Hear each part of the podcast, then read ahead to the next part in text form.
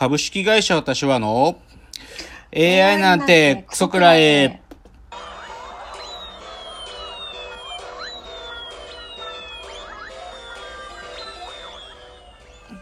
群馬が生んだ怪談時株式会社私は社長の竹之内です帰ってきたカルチャーオンチ3代目アシスタントの吉峰ですえーこの番組は大喜利 AI を開発する株式会社私は社長の竹之内が AI のことなんかお構いなしに大好きなサブカルチャーについてサブカルリテラシーの低い社員に丁寧にレクチャー言い換えれば無理やり話し相手になってもらう番組です。ということで今日は第83回の放送。えーえーとね先週ねあのー3月にまあ受賞が決まったあの文化庁メディア芸術祭なるものの、あのー贈呈式っていうのがありまして、あのそれに行ってきたんですよ。あのーあれお台場にあるあの日本科学未来館？うん。あそこでまあ今今週までだったかな？あの展示をやってるんだけど、それの、なんていうかな初日の前の日っていうかなんかププレスの人たちだけのための会みたいなのがあってでそれの終わった後にあの贈呈式っていうのがあって、うん。あの文部科学省大、ま、文部大臣か。文科大臣の萩生田さん。萩生田大臣と、でまあ萩生田大臣が最初挨拶してなんだっけな、うん。宮田文文化庁長官か、うん。からあの賞状とトロフィーをいただいてきました。でとうございます。いやでも僕ねいやでもねそのねじあのいろいろあってなんか嫌なことも多かったんだけど あの贈呈式でなんかそのたくさんの受賞者がいらっしゃる中で厚労省って言ってなんかその日本のメディアアートのね発展に貢献された方たち、だからまあレジェンドみたいな人たちにに賞を送る厚労省っていうのがあったんだけど、それはねうん。うん結構なんか感激したななんか本当1960年代に日本で初めてコンピューター使ったアートを作った人とかね。あとあの「アキラっていうあの大友先生の漫画のあれの映画の「アキラの音楽作った人とかが出てきててだからそれとかね結構感激したあこんな人たちいらっしゃったんだと思って。だから日本で初めてのコンピューターを使った作品ってどんな感じなんですか？わかんない。なんかでもその当時のコンピューターってもう本当に体育館くらいでかいマシーンだから なんかそんなやすやすとしたものじゃなくてもうとんでもないものあだったはず、うん、グラフィックの絵とかじゃなくっていやでもねグラフィックを描いてたっぽいんだよね。なんか絵も描きつつみたいな。へー。うん。だからそういうのをなんかやられてる方が受賞されてて話にも重みがあってよかったよ。なんか受賞の方のスピーチがあったんだけどすごく良かったっすよ、ただね、まあ、一番でもねそういう良かった点と逆にやっぱり僕はねああいう観光庁のね役職の方たちどうも好きになれないのよ。まあ言ってしまえば官僚の方たちだけど、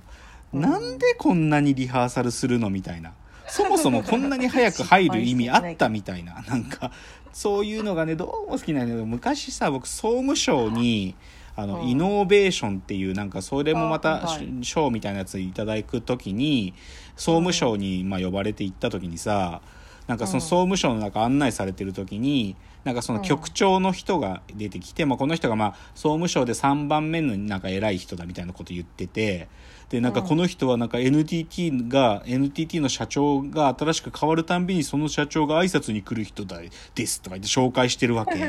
でその紹介どうなのと思ってなんか そう。そうさそそう。ういそうなんかイノベベーションとか言ってるやつらがそんな紹介でなんかビビるとでも思ってんのと思って逆に軽蔑したよね。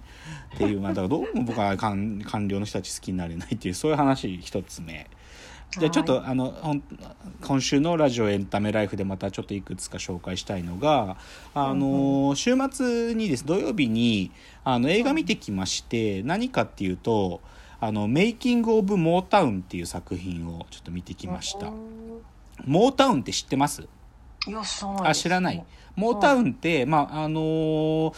1950年代からある、あのーレコード会社っていうかレーベルなのよ。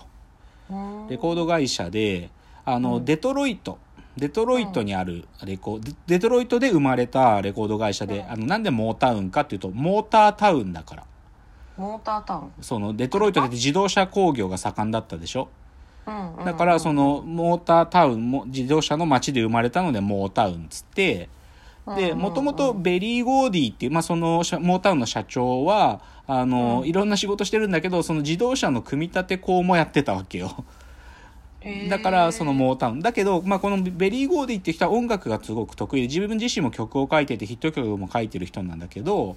でだけどそのある意味自動車ってさ製造ラインがあるじゃない？こう組み立てでさ、うんうんうんなんかこうシャーシを作るとかタイヤを取り付けるとかその製造ラインがあるんだけどその自動車工場における製造ラインのアイアイデアをスターを作るっていう、レコードを作るとかスターを作るっていうのをそういう工程化できるってことをなんか自分で発見してそれでスターを生み出し続けたレコード会社がそのメイキング・オブ・モータウンなのね。でい。いやもう具体的にもうアーティストといえばすごくてマービン・ゲイだとか、まあ、うん。あのもう解散っていうか全然昔の人だけどテンプテーションズっていうよくさあの一人がリードボーカルで残りのなんかそのコーラスがなんていうかちょっと振りをつけて踊ったりする黒人グループのなんか昔の映像とかあるでしょ？うんうん。あれって大概モータウンのアーティストなのよ。そうとかあとジャクソン5マイケル・ジャクソンの子供だった時のファン、ねジャクソン5あとスティービー・ワンダーとか。もう本当にスティービー・ワンダーが11歳の時にモータウンからデビューしてるわけ。すごっ。すごいでしょ？であとはまあやっぱりシンボリックなのはシュプリームスっつってあのダイアナ・ロスがいたグループだけど、あの映画でさ「ドリームガールズ」っつってあれあれのなんていうか元になった人たちだよ。だからああいうまあで黒人だけじゃなくて黒人白人合わせていろんな人がデビューしてるんだけどでもそのすごいなんていうの？ビートルズとかもとか、その60年代以降のアーティストは大概モータウンから影響を受けててだからビートルズなんか初期の頃はずっとモータウンの楽曲をカバーしたのをレコーディングしてたわけよ。うんうんだかうんらそれ見てきてね。だからまあそのドキュメンタリーでそのベリー・ゴーディーだとか他のアーティストとかのインタビューとかモータウンがどうやって曲作ってたかっつって昔の映像がちらポーポー出てきてだからジャクソン5がオーディション受けに来た時の映像とかそうススティービー・ワンダーがその11歳の初めてアポロシアター出た時の映像とかすっごいいろいろと面白かった。でねやっぱり何よりかっかっこいいなと思ったのがそのなんていうの当時のその黒人ミュージックっていうのはさブルースっていうかさなんかそういう,、こう労働者たちの音楽だったんだけどそうじゃなくて、うんうん。ポップスを作れるんだっつって、うん。その普通に歌だ歌のトレーニングだけじゃなくてこう振る舞いのレッスンまでしてるんだよね。なんかそう素敵にこう上品に見えたりとか、まあ、彼らの言葉で言うと敬意を集められるような振る舞いを身につける必要があるんだっつってだから踊り歌い方とかもすごくスマートでかっこいいんだよね。だからそのちょっとこうみんなスーツを着て歌うったり男の人たちはスーツを着てさそれでリードボーカルとちょっと振りがついてるコーラスたちがいるみたいなかっこいいんだけどさだから、シュプリームスとかもすごいだダイアナ・ロスとかも、まあ、すごい若い頃細かってすごいでも素敵なのよね。うん。だからそういうのがねかっこいいなと思って見てきましたよ。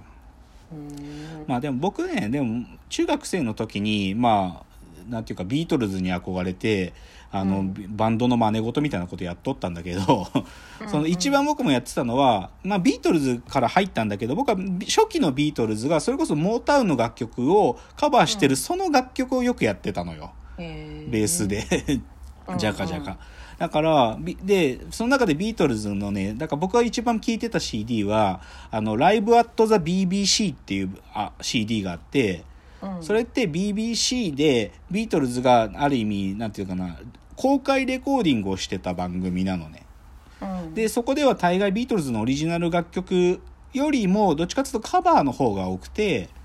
だからバディ・ホリーだとかねチャック・ベリーとかの中に合わせてモータウンの楽曲をやってたりもしたんだよね、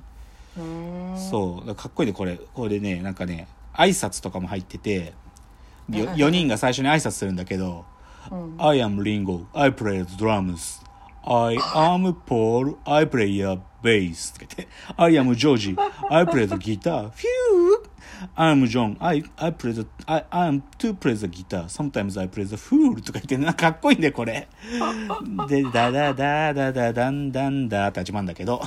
でもこれで、なんか、いくつかモーターの楽曲あるし、あと、With the Beatles っていう、ビートルズの2枚目のアルバムがあるんだけど、こことかで多分吉水さんも知ってるような、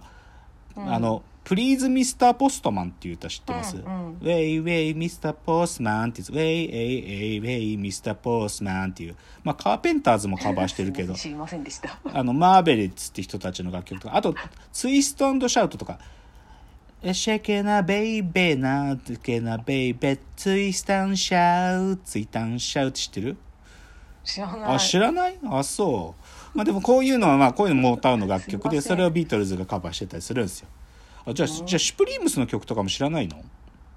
知らないかも。あでもでも、プリーズンスターポストマンってなんかタイトルは知ってるんだけど。あ、聞いてる。なーって感じ。まあ、うんシュプリームスは絶対聞いたことあるよ。なんか、I need love,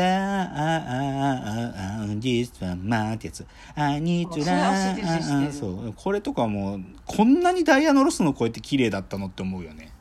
超綺麗なか、可愛いキュートな声で。最高でしたよ。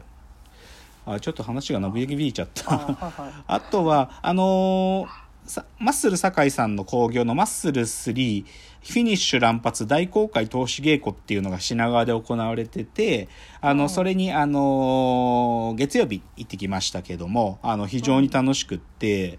うんまあ、なんだろうな、細かいこと言っちゃうとネタバレもああるから、ただ、なんていうか、やっぱりね、感動するんですよね、なんか。こういろいろ笑って最後にちょっと泣くっていうのもあってねとても楽しかったです、酒井さんにもあの感想のメメールを送りましたけど。